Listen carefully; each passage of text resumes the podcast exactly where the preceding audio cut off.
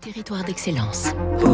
Donnons l'envie d'entreprendre au cœur des territoires avec la Banque Courtois, une banque du groupe Crédit du Nord. Peut-être vous apprêtez-vous à passer sous la douche, mais écoutez avant ce que Fabrice Lundi a à vous raconter. 40 ans d'existence pour Laser, avec un Z, comme le boulevard du même nom à Marseille, où elle est née dans le giron de la manufacture provençale de matières plastiques, spécialisée à l'époque dans les chasses d'eau. Aujourd'hui, Laser, toujours aux mains de la famille Pocachard, est l'un des grands fabricants français de douches gel italiennes, d'habillage de baignoires, de panneaux muraux étanches, dans une pièce que les Français confinés ont voulu réaménager depuis un an. La PME familiale consacre chaque année 7% de son chiffre d'affaires à la recherche et au développement.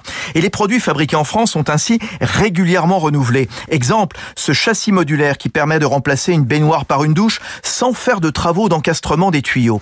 Laser s'apprête à faire face à l'arrêté pris par le gouvernement qui cette année impose les douches à l'italienne dans les logements neufs pour répondre aux besoins des personnes âgées ou handicapées. Baptiste Pocachard, son DG.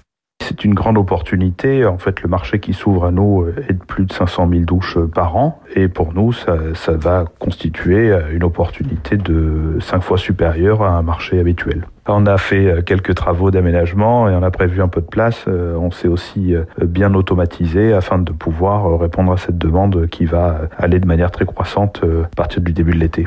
Laser va étoffer son catalogue après l'acquisition cet hiver de deux entreprises lyonnaises et stéphanoises, Pellet et Godonnier, qui fabriquent des barres d'appui, sièges de douche, rose WC. Objectif 30% des ventes à l'étranger d'ici deux ans.